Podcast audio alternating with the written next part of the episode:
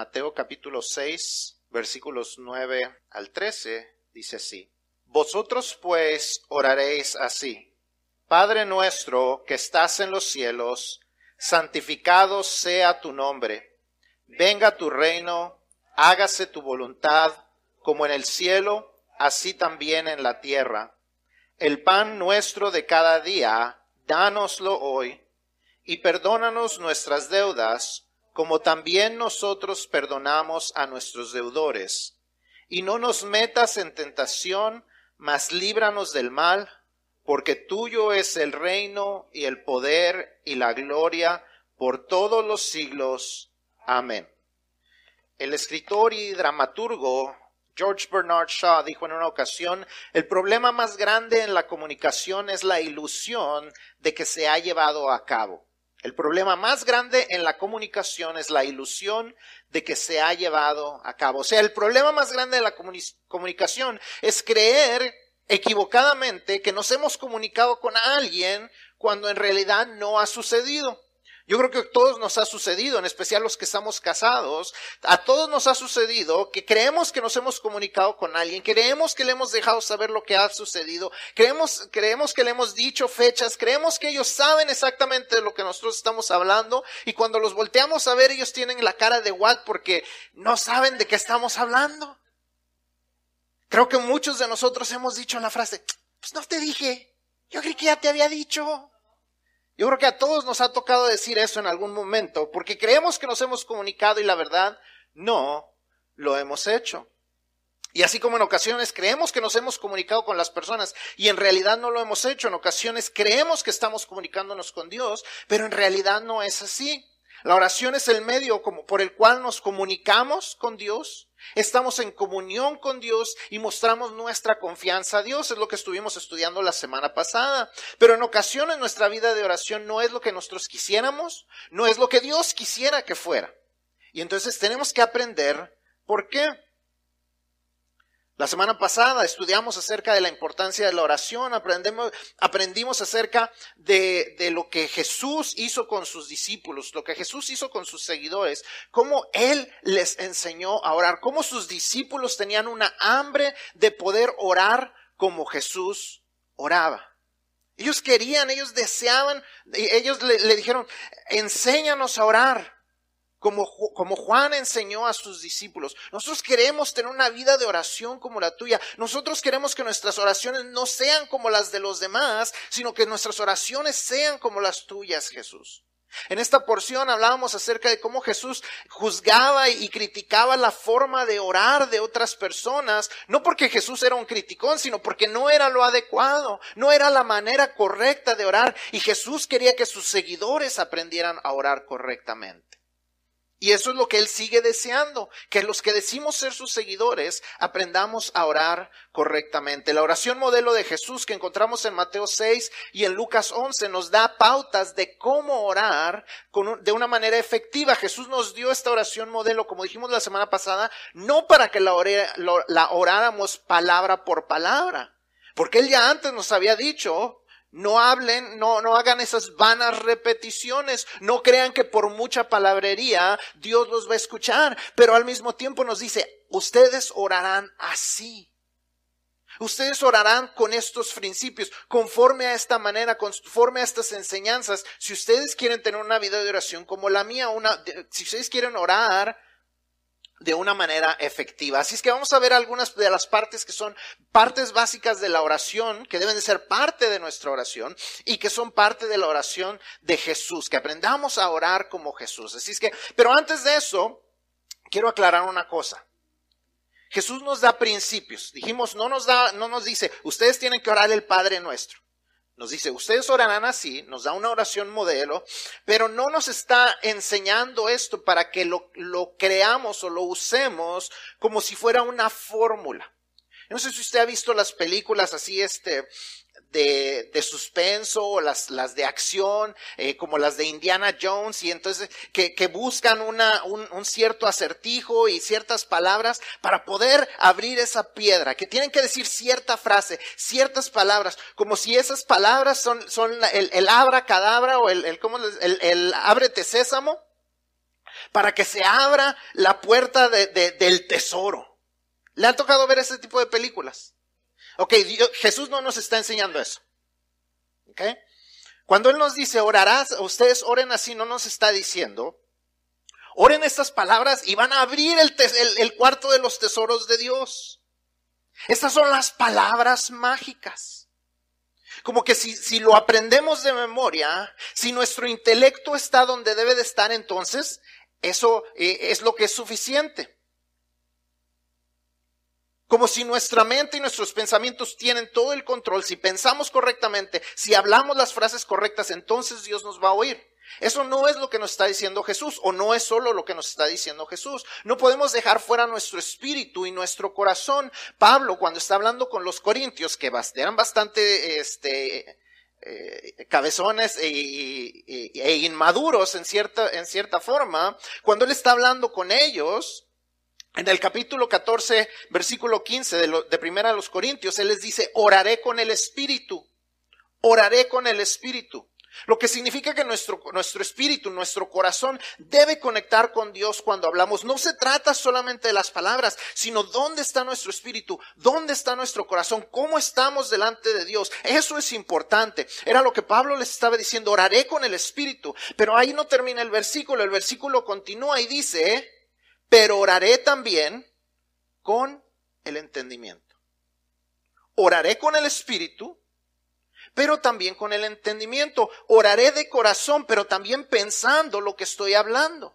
Es lo que Pablo está diciendo y es lo que Jesús también nos enseña, que es importante que, que, que, haya ciertas partes y, y, que nuestra, nuestro pensamiento esté en nuestra oración, que no nada más estemos repitiendo palabras, que no nada más estemos hablando vanas palabras o mucha palabrería, es lo que Jesús está diciendo ahí en Mateo, pero al mismo tiempo nuestro corazón tiene que conectar con Dios. Nuestro pensamiento tiene que estar participando en lo que decimos. Debo orar de corazón, pero también debo de pensar lo que estoy diciéndole a Dios. De lo contrario, a veces terminando, terminamos orando cosas que son incorrectas. A veces oramos herejías, como les digo. Andamos, como les decía la semana pasada, andamos diciendo, Padre, gracias por entregarte en la cruz por nosotros. El Padre nos entregó. Jesús se entregó en la cruz por nosotros. A veces andamos diciendo cosas eh, conforme a las tradiciones. Terminamos nuestra oración diciendo en el nombre del Padre, del Hijo y del Espíritu Santo. La semana pasada aprendimos que Jesús nos dijo que oráramos en nombre de quién? De Él. Todo lo que pidáis en mi nombre. Entonces, oramos en el nombre de Jesús, en el nombre del Hijo. O a veces, porque no estamos pensando lo que estamos diciendo y nomás estamos hablando, hacemos esa, esa repetición vana de decir, Señor esto, Señor lo otro, y Señor te pido que Señor tú nos ayudes porque Señor tú sabes que necesitamos Señor tu ayuda. ¿Por qué, te, ¿Por qué repetimos Señor cinco veces? ¿Será que se le olvidó que estábamos hablando con Él? Pero a veces no estamos pensando lo que estamos diciendo. Usamos esa palabra como un estribillo cuando deberíamos verdaderamente estar pensando, ¿qué le estoy diciendo al Señor? ¿Qué estoy tratando de comunicar con el Señor? Oraré con el Espíritu, pero también con el entendimiento. Así que la semana pasada podríamos decir que cubrimos un tanto lo que es eh, el espíritu, ¿verdad? Hablábamos de que para orar, la oración es un asunto de comunicación, nos comunicamos con Dios, con, con, ese Dios en el que creemos. Es un asunto de comunión. No solamente nos comunicamos por palabras con Él, pero estamos teniendo comunión. Nos estamos uniendo a Él. Y es un, es un asunto de confianza. Estamos viniendo a Él porque confiamos en que Él escucha y confiamos en que Él tiene el poder de responder a nuestras oraciones. De lo contrario, no sirven de nada nuestras oraciones. Si, si ese no es el propósito, si ahí no está nuestro corazón, en nuestra confianza, en nuestro deseo de comunicarnos, en nuestro deseo de conectarnos en comunión con Él, pues ¿para qué oramos? Nuestro corazón tiene que estar ahí. Pero hoy vamos a hablar un poquito más acerca del entendimiento. ¿Qué es lo que Jesús hablaba? ¿Qué cosa nos dice que debemos de incluir en nuestra oración para asegurarnos que nuestra oración es como la de Él y que nuestra oración es una oración efectiva, que es una oración a la manera que Dios desea que oremos? Así que sin más estudiamos, vamos a estudiar la manera de, o la oración modelo de Jesús y vamos a ver qué es lo que Jesús nos enseña. Cuando Jesús nos dice, vosotros oraréis así, ¿qué es lo que Jesús nos está enseñando? Entonces, la oración modelo, si usted está llenando los blancos, ya va a estar, eh, vamos a estar en, comenzando a llenar los blancos. Dice, la oración modelo primero comienza con la relación. La oración modelo comienza con la relación. Versículo 9 al principio dice, Padre nuestro. Dice, cuando ustedes oren, oren así, Padre nuestro. Padre nuestro que estás en los cielos. Sabemos que Dios está en los cielos y, vamos a hablar más acerca de, de qué significa esto, pero es un Padre que está en los cielos, pero al mismo tiempo es un Padre nuestro. Es un padre que está cercano. Es mi padre. Y ahí es donde todo tiene que comenzar. Si queremos asegurarnos de que nuestro corazón, no, perdón, de que nuestra oración es efectiva, primero tenemos que comenzar con estar seguros de que Dios es nuestro padre. Dios no es padre de todos. Dios es creador de todos, pero es solamente padre de algunos. Juan 1.12 nos dice acerca de Jesús, mas a todos los que le recibieron, a los que recibieron a Jesús, a los que creen en su nombre, a los que creen en el nombre de Jesús, les dio potestad de ser hechos hijos de Dios. O sea, que todos los que no han creído en Él, todos los que no lo han recibido, no son hijos de Dios. No tienen derecho de decir que son hijos de Dios. Quizás se oye muy feo, pero esa es la verdad. Eso es lo que la palabra de Dios nos dice. Solo los que han recibido a Jesús, solamente los que han creído en Él como Señor y Salvador, son hijos de Dios. Así que comencemos por ahí. ¿Eres hijo de Dios? ¿Eres hija de Dios? Porque si no, ¿cómo le puedes orar a un padre que no es tu padre? Ahí tiene que comenzar todo. Tengo que asegurarme que Dios es mi padre. Si no lo has hecho, hoy es el día para reconocer que eres pecador, que el único que te puede salvar es Jesús, que le pidas perdón, que le permitas que Él entre a tu corazón, que Él sea tu Salvador y que Él, él, tome el control de tu vida y sea tu Señor. Cuando eso sucede, entonces yo, tú puedes decir, Dios es mi Padre, porque Él me ha adoptado por medio de Jesús. Y cuando yo puedo decir eso con certeza, cuando yo puedo decir eso con seguridad, entonces me puedo acercar a su trono y decir, Padre, no solamente Padre nuestro, sino decir Padre mío, papá, Señor Padre Dios mío. Lo puedo decir con toda seguridad, no por lo que yo hice, sino por lo que Jesús hizo en la cruz por mí y al yo recibir el regalo de la salvación de parte de Él.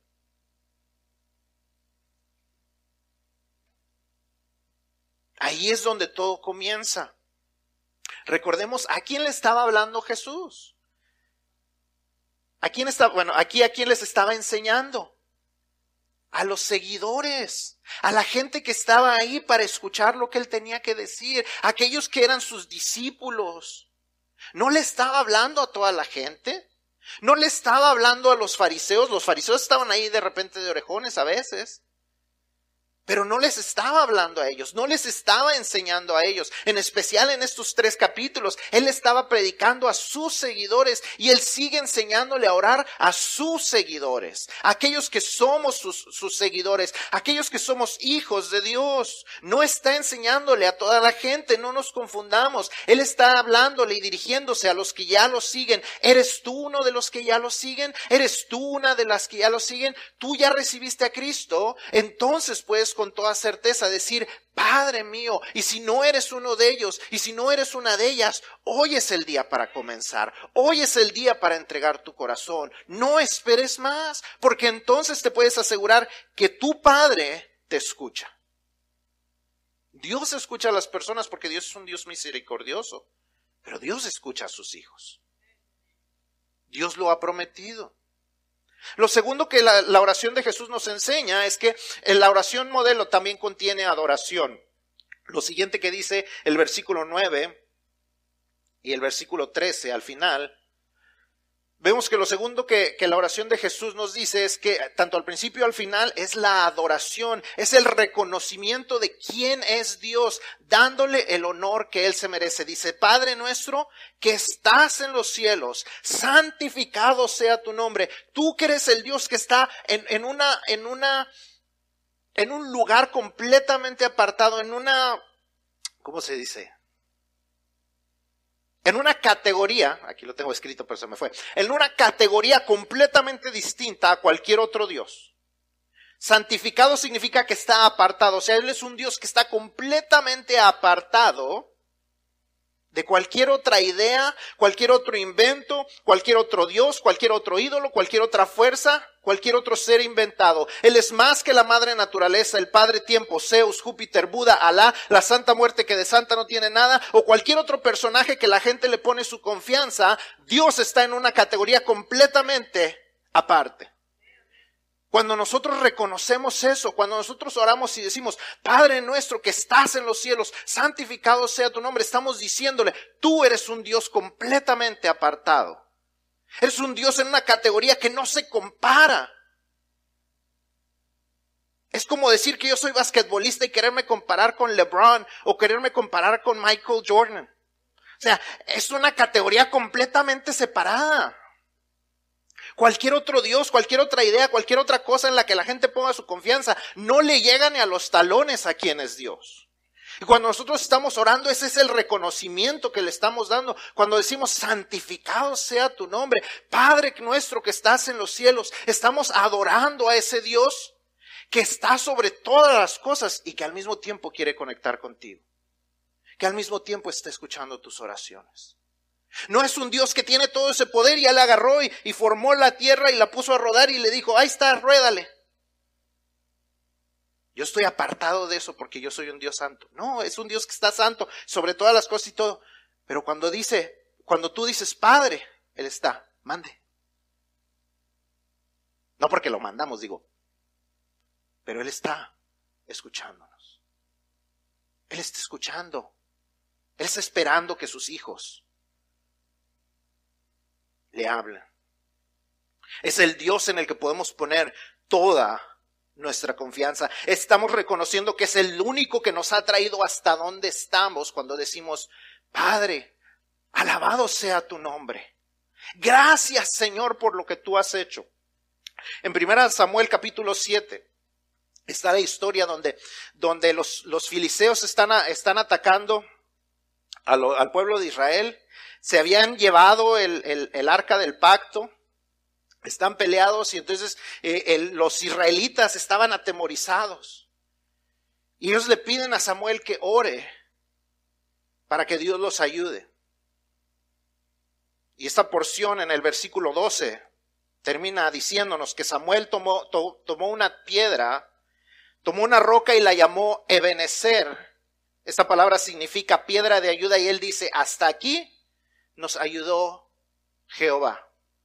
Era un memorial de reconocimiento que en ese lugar, cuando él puso esa roca, él, era cada vez que ellos pasaran por ese lugar, ellos debían recordar que ellos habían ganado la batalla no por sus valentía, porque no estaban muy valientes en ese momento, no por sus fuerzas, porque no podían más que aquel ejército, no era por ninguna otra razón más que porque Jehová los había ayudado. Hasta aquí el Señor nos ayudó. Esta es la piedra que nos recuerda que Dios es la piedra de nuestro apoyo. Hasta aquí nos ayudó Jehová. Ebenecer. Cada vez que nosotros oramos y decimos, Señor, gracias por el día, gracias por el alimento, gracias por el trabajo, gracias por mi familia, es un tiempo de adoración que decimos, yo reconozco que nada de lo que soy, nada de lo que hago, nada de lo que tengo, es gracias a mis fuerzas, o a ninguna otra fuerza, o a ninguna suerte, o a ningún otro Dios más que a ese Dios.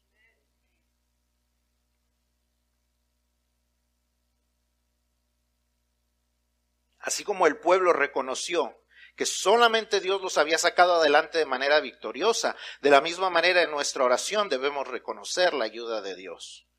Debemos también reconocer sus atributos. Versículo 13, la segunda parte nos dice que Jesús menciona el reino, el poder y la gloria. O sea, el reino, la autoridad de Dios, el poder, la fortaleza de Dios y la gloria, o sea, la soberanía de Dios, que Él se merece toda la gloria. Nos está diciendo estas cosas y nos dice, porque tuyo es el reino, el poder y la gloria. O nos dice, todo lo que te acabamos de pedir, Dios, sabemos que tú lo puedes hacer, porque tuyo es el reino, el poder y la gloria. Tenemos la seguridad de que tú escuchas nuestras oraciones y no solamente las escuchas, sino tienes la habilidad de responder a nuestras oraciones. Jesús nos dice que podemos hacer todas nuestras peticiones con la confianza de que Él puede porque suya son la autoridad para decidirlo, suya es la habilidad para hacerlo y suya es la soberanía para lograrlo conforme a su propósito y conforme a su designio, porque tuyo es el reino, el poder y la gloria. En nuestra oración entonces debemos recordar quién y cómo es Dios para recordar por qué podemos confiar en Él. Cuando lo reconocemos como el Dios que es grande, todopoderoso, amoroso, misericordioso, paciente, fiel, justo, cada una de esas cosas nos recuerda que podemos poner nuestra confianza en Él. Cada vez que nosotros lo adoramos, cada vez que nosotros le alabamos, cada vez que le damos las gracias en nuestra oración, es un tiempo en que reconocemos que por eso venimos en oración delante de Él, porque solamente Él puede hacerlo. Santificado sea tu nombre. Padre que estás en los cielos, pero que puedo venir delante de ti y decirte, Padre. La oración modelo también contiene sumisión. Versículo 10. Venga tu reino, hágase tu voluntad, como en el cielo, así también en la tierra. Estamos pidiéndole que Él venga a reinar aquí. Jesús sigue en su oración recordándonos que debemos someternos a Dios. El pedirle que venga a su reino y que se haga su voluntad en la tierra como se hace en el cielo, como dije la semana pasada, es una petición en la que nos comprometemos a hacer a un lado nuestra voluntad para que se cumpla la suya.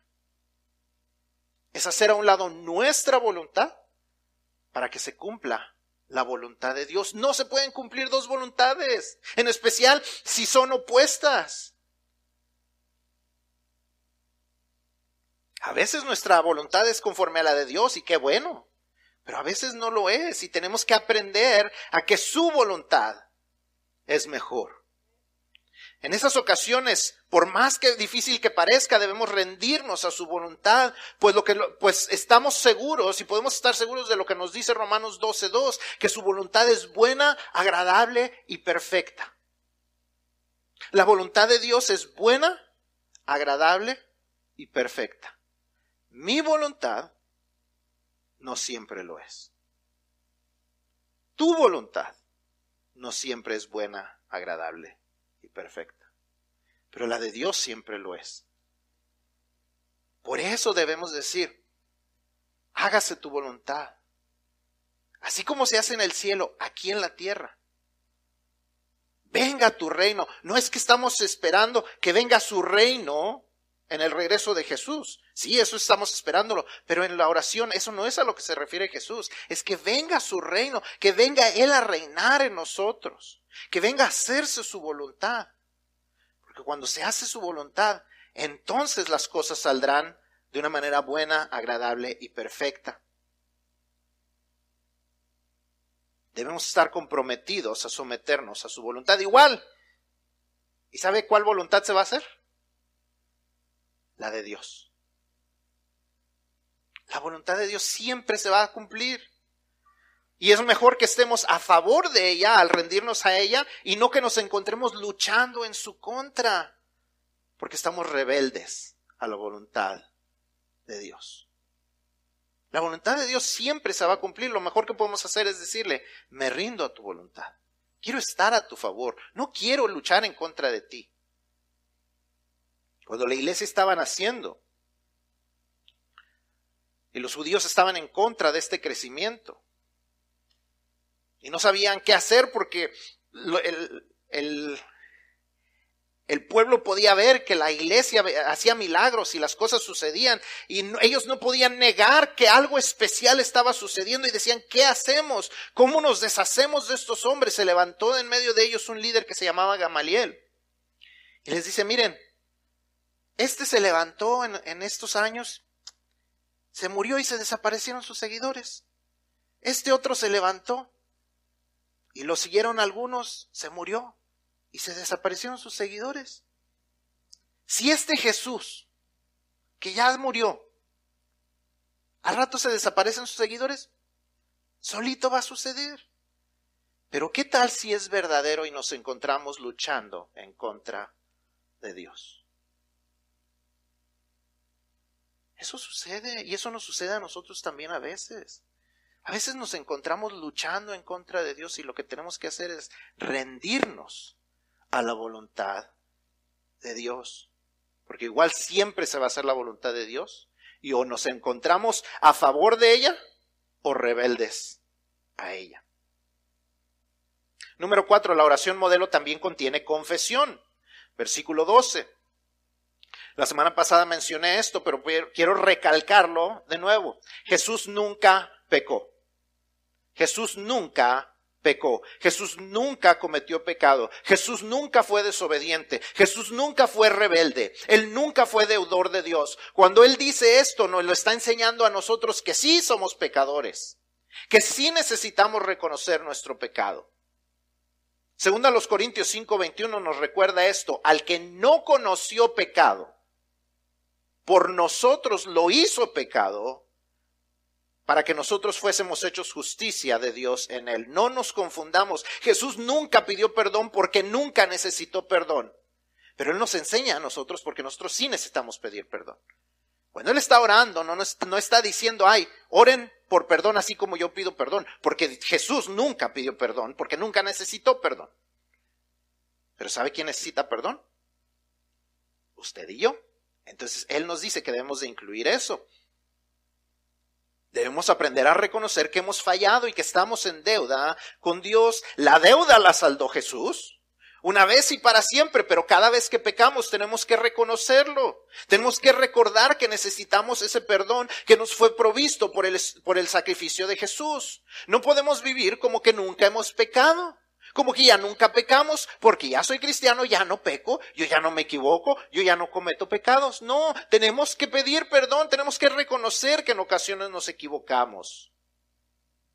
Ya no le pedimos perdón a Dios para salvación, porque no perdemos la salvación cuando pecamos, pero sí pedimos perdón para reconciliación. La Biblia nos enseña múltiples veces que el pecado nos separa, pero el perdón nos reconcilia. No nos quita el ser hijos, el pecado, pero nos aleja de Dios. Y el pedir perdón borra la distancia. Y no debemos olvidar que un gran estorbo para nuestra oración, para que nuestra oración sea efectiva, es el resentimiento. Dice ese versículo, perdónanos nuestras deudas como también nosotros perdonamos a nuestros deudores. Tenemos que aprender a perdonar. Si no perdonamos, esto nos estorba de estar bien con Dios porque estamos siendo rebeldes a lo que Él nos ha dicho. Cada vez que nosotros nos, no perdonamos, estamos siendo rebeldes a lo que Él nos ha dicho en su palabra. Proverbios 28, 9 nos dice esto. El que aparta su oído para no oír la ley, su oración también es abominable. Proverbios 28.9, si lo está apuntando. El que aparta su oído para no oír la ley. Aquella persona que dice, yo no quiero oír lo que Dios tiene que decir acerca de perdonar, lo que Dios tiene que decir acerca de, de cualquier otra cosa, yo no lo quiero oír. Dice Proverbios, su oración también es abominable. O sea, es algo que no le agrada a Dios. Es algo desagradable delante de Dios. Nuestra oración es desagradable. Por eso les, les decía yo, que no solamente oramos con el pensamiento, ay, si yo digo las palabras correctas, si yo me acerco a Dios de la manera correcta, entonces Él me va a escuchar. No, mi corazón también tiene que estar ahí, mi corazón de obediencia tiene que estar ahí, porque aquel que ignora lo que Dios tiene que decir, no puede pensar que, su oración es agradable delante de Dios. Queremos que nuestras oraciones y nuestras, eh, nuestras confesiones sean escuchadas y contestadas. Aprendamos a perdonar. Por último, la oración modelo también contiene petición. Nuestras oraciones obviamente deben incluir nuestras peticiones y nuestras intercesiones por otras personas. Obviamente oramos también para pedirle a Dios. ¿Será porque Él no sabe? Ay, yo ni sabía que estabas pasando por eso. ¿Será que Dios dice así? Obviamente que no. El versículo 8 nos dice, vuestro Padre sabe qué cosas tenéis necesidad antes que vosotros las pidáis.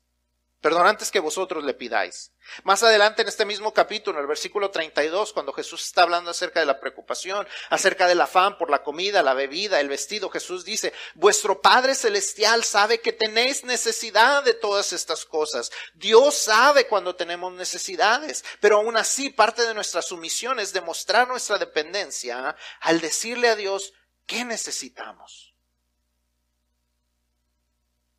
Jesús nos dice que pidamos, que Él provea para nuestras necesidades. Es el pan nuestro de cada día, dánoslo hoy. Debemos confiar a Él nuestras necesidades. Dios provee para nuestras necesidades. Dios a veces provee de una manera natural. Nos da un trabajo, nos da las fuerzas para poder levantarnos, nos da la salud para ir al trabajo, nos da un vehículo para ir a trabajar. Tampoco podemos esperar que Dios nos, nos, nos dé el depósito cada dos semanas, ¿verdad? Nada más. No porque no pueda, pero ese no es, no es su deseo. Dios provee a veces de manera natural, a veces Dios provee de manera sobrenatural. Hace algunas, que será unos dos meses, me estaba lloviendo los dientes y le dije a Miguel, ay, yo ya tiene como tres años que me limpiaron mis dientes y qué bonitos me habían quedado, pero ya ahorita se me empiezan a ver eh, manchitas y algunas cosas que me, me están molestando. Dije, y, esa vez había yo ido a un programa especial que hacen en, una de las escuelas locales. Dije, ah, les voy a llamar un, un, día de estos, les voy a llamar a ver si tienen eh, la oportunidad de volver a hacerlo. Eso se lo dije quizás un jueves o un viernes. Se me había pasado por completo y el lunes me llaman. Y me dicen, queríamos saber si usted está interesado en que le vuelvan a limpiar sus dientes. Ah, sí, dice, este, ¿puedes venir hoy? Sí, pues voy. Llego y me va la sorpresa. Eh, eh, de por sí es bien barato, son 10 dólares por el tratamiento, que es, un tratamiento que cuando me lo iban a hacer, porque no me lo hice la primera vez en el dentista, me iban a cobrar mil dólares, pero ahí me cobraron 10 dólares. Esta vez fui y me llego con la sorpresa de que la persona, como estaba tan contenta de que pude ir ese mismo día, ella pagó los 10 dólares. Dios a veces provee de manera sobrenatural, de manera que no nos podemos explicar. Yo ni siquiera había pedido, ni siquiera había orado por eso. Porque Dios sabe nuestras necesidades aún antes de que las mencionemos. Dios provee de manera natural, Dios provee de manera sobrenatural, pero una manera en que Dios nunca provee es quebrantando sus principios para cumplir sus promesas. Él nunca provee de esa manera. Dios nunca quebranta sus principios para cumplir sus promesas. Entonces, cuando nosotros venimos y le pedimos por nuestras necesidades, tenemos que decir, o confío en Dios, o confío en mí. O confío en que Dios me da el pan mío, el pan nuestro de cada día, o yo me voy a suplir para mis necesidades. O yo confío en Dios que el 90% me va a rendir, o yo voy a tomar el 100% porque no confío que, que ese 10% que es de él, eh, lo, voy a, lo, voy a necesitar más yo que él. Yo necesito, yo voy a hacer las cosas a mi manera. Yo le voy a robar a Dios. Y, y robándole a Dios, entonces me va a bendecir. ¿Será? Tenemos que aprender. Que cuando Dios nos dice, me han robado y malditos son, eso es, es, real. Tenemos que ser fieles a Dios. Tenemos que decir yo confío en ti y decirle yo confío. Confianza se, se demuestra con obediencia.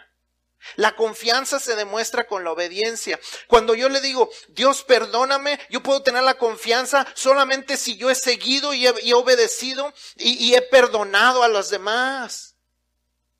Confianza es obediencia. Confianza de que cuando Él dice, mía es la venganza, yo pagaré, es mi confianza, el que Él, se, él, él cumplirá con justicia.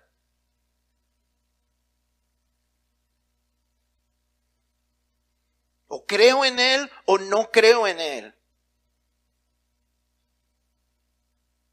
O confías en Él y lo obedeces, o haces las cosas a tu manera y te, y te provees para ti mismo a tu manera. No se pueden hacer las dos cosas. Si Él ya te dijo no en algo, y tú sigues necio pidiéndole lo mismo, déjame decirte, Dios, Dios da para nuestras necesidades, pero no para nuestras necedades. Y si, eh, y si Dios ya te dijo no a algo y eventualmente lo, lo, recibes, eventualmente lo consigues, déjame decirte, atente a las consecuencias al conseguirle porque te, porque te aseguro que no vendrá de la voluntad de Dios. La voluntad de Dios es buena, agradable y perfecta. Y si nosotros recibimos algo fuera de su voluntad, no va a ser ni bueno, ni agradable, ni perfecto. Ten cuidado. Si Dios ya te dijo no, no sigas. Dios no quebranta sus principios para cumplir sus propósitos. Ay, Señor, dame esta persona, dame esta, dame este novio, es que, es que está bien guapo. este novio. Pero no es creyente. Pero es que al rato se convierte, Señor. Yo voy a orar mucho para que se convierta. Ay, tú sabes.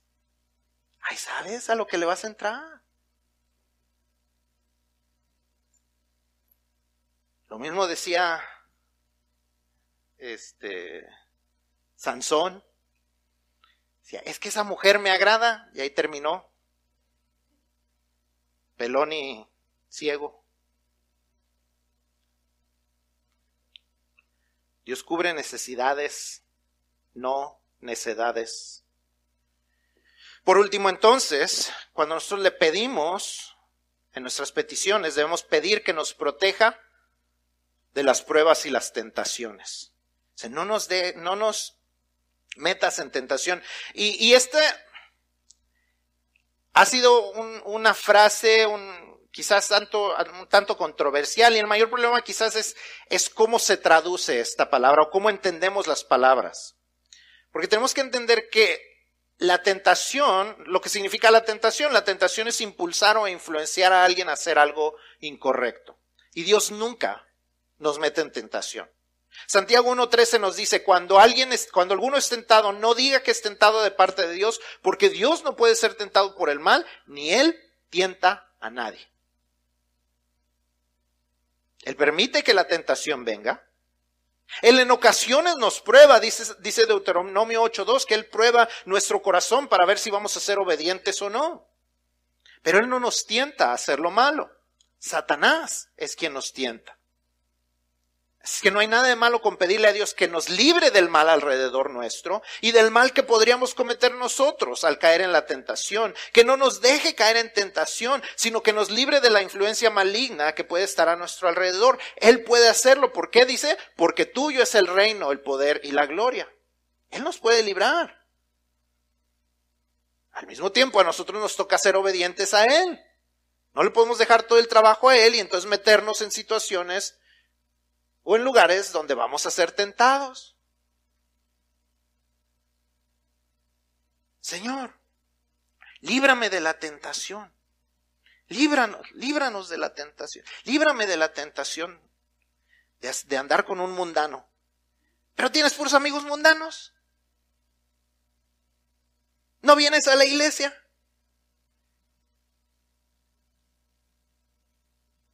Ay Señor, líbrame de la tentación, líbrame de la tentación. Pero conocemos a la gente chismosa y ahí andamos con la gente chismosa, platique y platique. Líbrame de la tentación de ser chismoso. Pues tenemos que aprender a ser obedientes. O sea, sí le podemos decir al, al Señor, pero si hay cosas que sabemos que no le agradan, no podemos andar en eso. Entonces nuestra oración debe ser no mecánica, pero sí debe estar bien enfocada para comunicarnos de manera efectiva con Dios. Vimos al principio en 1 Corintios 14, 15 que debemos de orar con el entendimiento, pensando en lo que estamos diciéndole a Dios, aquel creador del universo que está por muy encima de todas las cosas, pero que al mismo tiempo es nuestro, nuestro Padre amoroso, que espera en todo tiempo que vengamos a comunicarnos con Él, a conectarnos con Él, a tener comunión con Él, a poner nuestra confianza en Él. Debemos entonces no, no solamente repetir las mismas oraciones, las mismas frases, sino en realidad con todo nuestro entendimiento orar de tal manera que incluyamos el recordar nuestra relación, nuestra adoración, nuestra sumisión, nuestra confesión y nuestra petición. Quizás no en todo tiempo lo vamos a hacer, pero estas deben de ser partes de nuestra vida de oración. Habrá, habrá momentos en que a lo mejor vamos manejando y simplemente vemos el, cielo y vemos el firmamento y vemos los colores y decimos, gracias Señor por este día. Señor, gracias por la creación que nos permites ver. Eso es una oración. Y quizás no nos vamos a hacer la confesión y, y, la petición en ese momento, pero eso es una oración, es un momento de conexión con Dios, decirle, gracias Señor por esto, gracias por darme ojos para poder ver esta belleza. Cuando nos damos el enfrenón y no chocamos. decimos, gracias Señor por cuidarme. No tiene que decir todas las cosas. Pero eso debe ser parte de nuestra vida, el agradecimiento, el reconocimiento, la adoración, la confesión, la petición ser parte de nuestra vida. Si, si, analizamos con nuestro entendimiento nuestra oración y algo está faltando, tenemos que cambiar eso de cómo oramos. Pero al mismo tiempo debemos orar con el Espíritu, lo que sale de nuestro corazón. A veces pensamos, es que si, si no me sale o no sé qué, qué orar, usted ore, usted simplemente ore. Tenemos una promesa de parte de Dios en Romanos 8:26, dice, de igual manera el Espíritu nos ayuda en nuestra debilidad, pues qué hemos de pedir como conviene no lo sabemos, pero el Espíritu mismo intercede por nosotros con gemidos indecibles. Es el Espíritu Santo que Jesús nos prometió como ayudador, el que impulsa nuestra oración como cuando es imperfecta, porque nosotros somos imperfectos.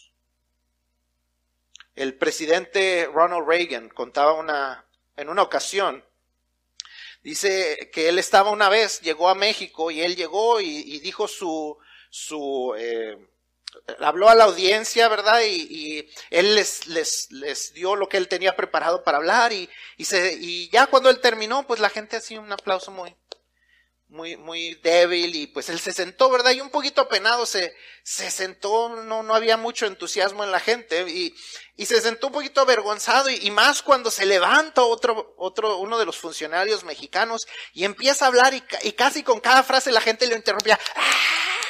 Y, y, y entonces dijo, pues como que por vergüenza, dice, pues yo ni le entiendo lo que él está diciendo, pero voy a aplaudir más fuerte que todos los demás y más tiempo que todos los demás. Y ahí está, y no entendía nada, hasta que se le acercó el canciller americano y le dijo, yo no haría eso. Dice, porque está traduciendo lo que tú ya dijiste. O sea, se estaba, se, se estaba aplaudiendo él solito. Estaba aplaudiendo su propio discurso. No cometamos el mismo error. No creamos que Dios nos escucha simplemente porque oramos muy bonito o porque oramos las palabras exactas como si fueran las palabras mágicas o la contraseña para abrir el oído de Dios. Sí, Dios escucha cuando oramos como Jesús nos enseñó a orar, pero también tiene mucho que ver dónde está nuestro corazón.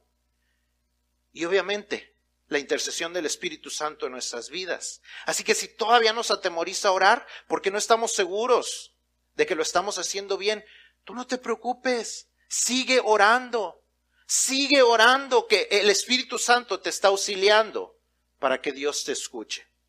Aprendamos a orar como Jesús oraba y confiemos en que en la debilidad de nuestra oración se manifiesta el poder del Señor. Podemos tener esa seguridad.